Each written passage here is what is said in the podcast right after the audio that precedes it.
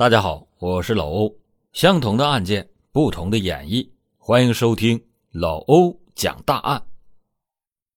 一九八五年三月七日的晚上，山东省高清县警方接到了报案，报案说高清县电影放映个体户王云华在家中被杀。接到报案以后，高清县公安局率领刑警队的全体成员火速的赶赴到现场，同时。当时的惠民地区公安部门接到报告以后，也迅速的派出刑侦技术人员赶往中南四村。两级公安机关在中南四村汇合了以后，连夜的对现场展开了勘查工作。经过现场勘查了解，死者叫王云华，三十九岁，曾经担任过村支书，现在是电影放映个体户。通过尸检发现。死者的颈部被锐器切割，甚至颈椎，动脉、食管、气管均被切断，刀口长达十三点三厘米，仅仅还剩一点点的皮肉相连。通过现场的勘查发现，房间内的门以及窗户都完好无损，并没有破门而入的迹象。屋内的物品摆放也非常的整齐，也没有被盗的迹象。在院子当中。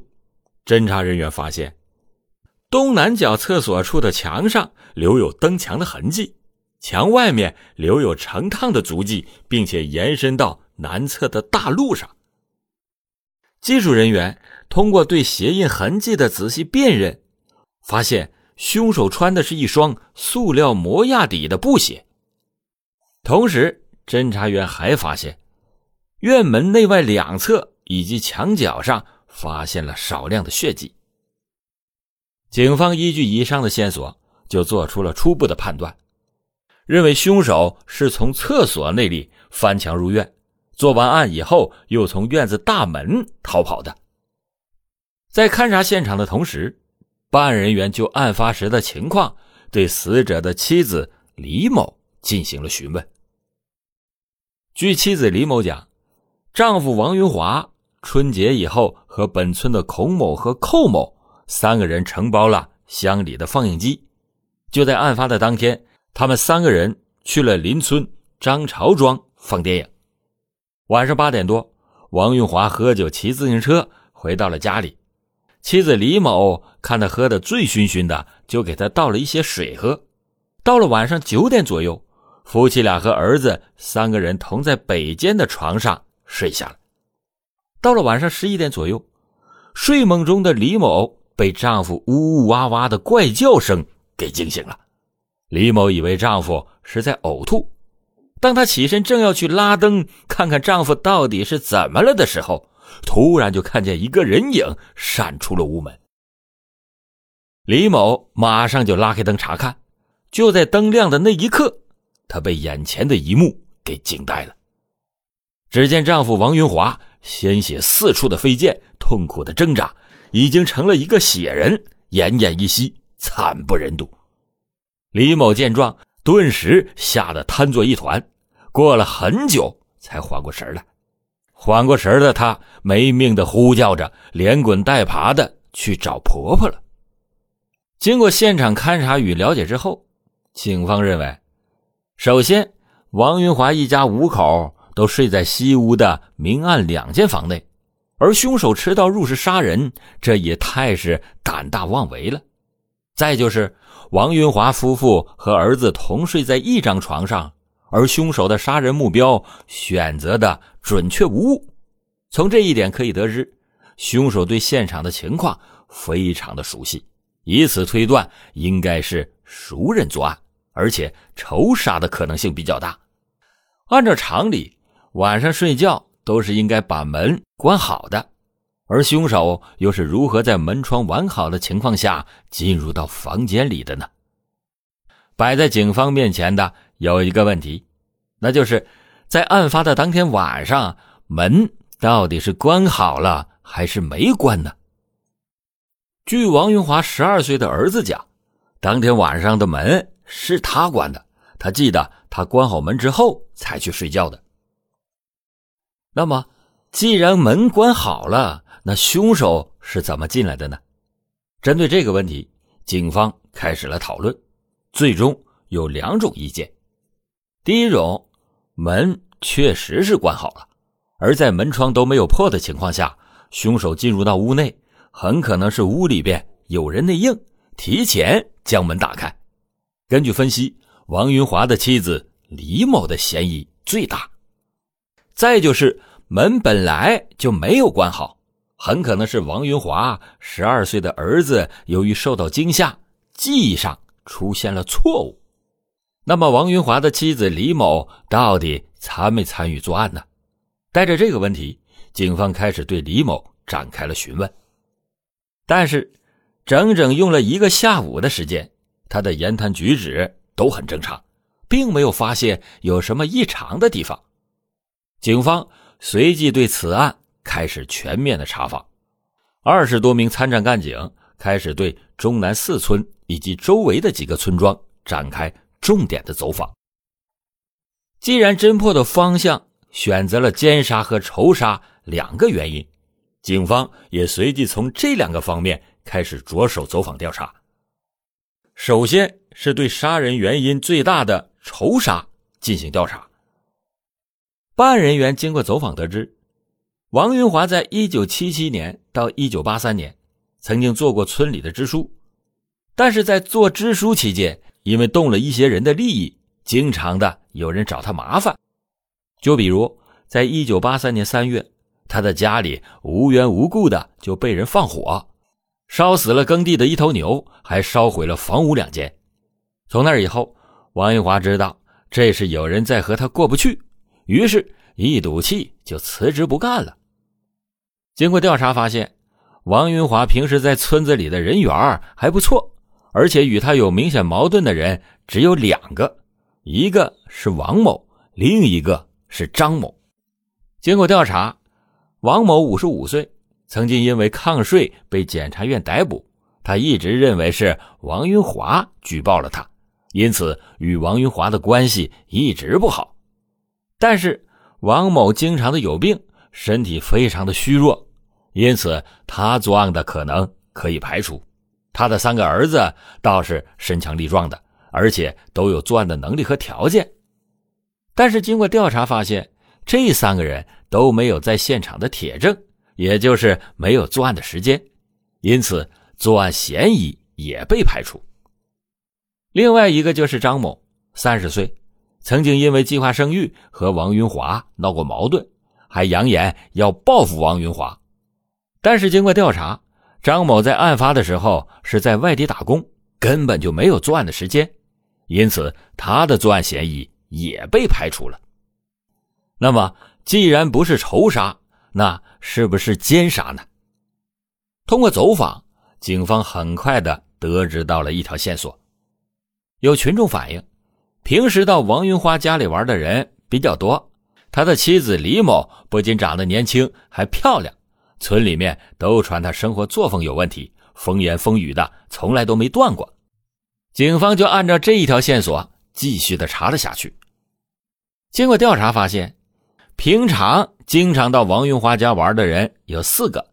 经过认真的筛选，最终认为四十岁的张某身上是疑点重重。首先，张某的老婆。已经去世多年，他常去王云华的家里边玩，非常熟悉王云华家的情况，可以说连王云华睡觉的位置都非常的清楚。其次，张某家离王云华的家距离还不到一百米，从以上分析，警方就认为张某具备作案的时间和作案的条件。三月九日的晚上，警方来到了张某的家里了解情况。侦查人员也趁机在他的家里搜寻物证，但是并没有发现与现场痕迹相符合的物证，他的言行也并没有什么可疑之处，因此张某的嫌疑也被排除了。通过走访调查，警方并没有发现什么有用的线索，案件一时就陷入到了僵局。就在案件一度陷入僵局之时。警方就想到，会不会是还没有全部发现死者的熟人呢？因为在现场排查的基本都是村里的人，而与王云华有关的亲戚基本还都没有被排查。如果对王云华的亲戚进行排查，会不会从中就得到了有用的线索呢？随即，警方依据这条思路，开始对王云华家的亲戚进行重点的排查，不论远近，都要纳入排查的视线。果然不出所料，在排查中，警方发现了一条重要的线索。三月十日上午，办案人员从王云华的母亲的口中得知，春节前后。距离终南寺七十华里外的邹平县东井村儿媳妇李某的姐夫王道龙曾经来过几次。王道龙的妻子已经去世了多年，现在是个个体屠宰户，家庭条件比较好。去年儿媳妇也去过东井村两次，我怀疑儿媳妇与他的姐夫王道龙之间有着不正当的关系。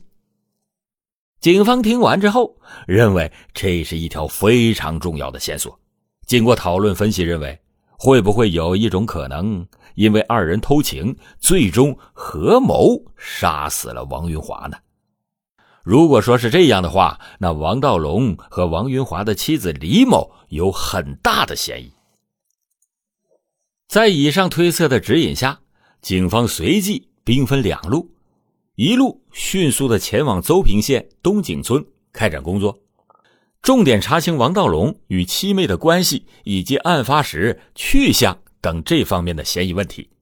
另一路则直接找到王玉华的妻子李某，再次的对他进行详细的询问，重点的了解他与王道龙的关系。刚开始，李某低头不语，随着询问的步步深入。他开始上气不接下气，思想的压力很大。审讯人员见他表情有些异样，认为这里面肯定有文章，于是再三的对他进行教育开导，并且严肃的说明了其中的利害关系。最终，在警方的不断的启发与开导之下，李某终于将他与王道龙之间的关系说了出来。原来。王道龙自去年开始就和他有了不正当的两性关系。春节后，王道龙又来到他家里住了几天，动员他与王云华离婚以后再改嫁于他，并且说啊，他家门前有口水井，风水不好，是不祥之兆，要出大事等等。但是王云华的妻子李某最后又坚定的表示，出事的那天晚上。杀人以后跑的黑影，他确实没有认清。通过对于李某的询问，警方认为王道龙具有重大的杀人嫌疑，于是立即的决定对王道龙采取拘留审查的措施。与此同时，去东井村调查的那一路警方，在邹平县警方的全力配合之下，很快就到了东井村。据东井村支书介绍。四十七岁的王道龙，两年前老婆因为家庭不和而上吊自杀，撇下了三个孩子。王道龙现在干个体屠宰户，脾气暴躁，横行村里，人际关系也不好。正当办案人员要深入查访之际，他们接到了上级逮捕王道龙的命令。于是，在邹平县警方的配合之下，办案人员直扑王道龙的家中。来到了王道龙家里以后，办案人员。边封锁边包抄边搜寻物证，很快，办案人员在王家楼梯下面的煤堆里边发现了与现场鞋底花纹非常一致的塑料模压底的布鞋，鞋子被一个土筐盖着，上面沾有大量的泥土和血迹。之后，警方又在王道龙的家里边搜出了一把沾有血迹的杀猪刀。公安干警。突然从天而降，做贼心虚的王道龙是惊恐万分，见大事不妙，借故到老母亲那里去，想趁机逃跑。干警们马上就识破了他的阴谋，立即的把他带到了村办公室，就地进行突审。刚开始，王道龙还百般的狡辩，但干警们亮出他沾满血迹的鞋子和杀猪刀之后，他顿时大汗淋漓，被迫交代了自己的。犯罪事实。这个王道龙本来有一个幸福美满的家庭，但随着农村经济的发展，王道龙手头有了几个钱，便开始烧包，经常和老婆闹矛盾。最终，王道龙的老婆抛下了三个孩子，一气之下上吊死了。后来，王道龙当上了瓦工头，继而又干上了杀猪个体户，日子是越来越富裕，还盖起了二层的小楼。但美中不足的是，家中缺少一位管家的，于是他就想再找一个老婆替他操持家务，这样家里也不至于天天这么冷清。王道龙的小姨子李某为了照料姐姐抛下的孩子，农闲的季节就去东井村缝缝补补的，帮助干一些家务农活。也就是在此期间，王道龙就打起了小姨子的主意。有一天，七妹李某又来了，他就装病在楼上休息。心地善良的七妹是出于关心，跑到楼上看望姐夫，不料。这个黄道龙竟然趁机将他按倒在床上，强行的奸污了他。从那以后，王道龙是一发不可收拾，色欲熏心，便挖空心思的创造机会和七妹偷情。李某呢，也是打掉牙往肚子里咽，无可奈何中只好顺从了。三月三日，七妹李某要从邹平回到高清，王道龙便把她送到家里边。夜晚就住在了西屋的南套间里，他白天还和连金王云华喝酒聊天，还说要帮他盖新房。王云华有事外出之后，他便趁机和七妹鬼混。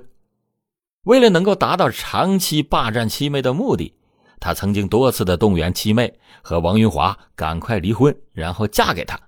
而他小姨子李某是说啥也不肯。王道龙见小姨子态度如此的坚决，便狠了狠心，绝计除掉连金王云华。三月七日的晚上七点左右，王道龙把杀猪刀插在了腰间，骑着自行车直奔中南四村。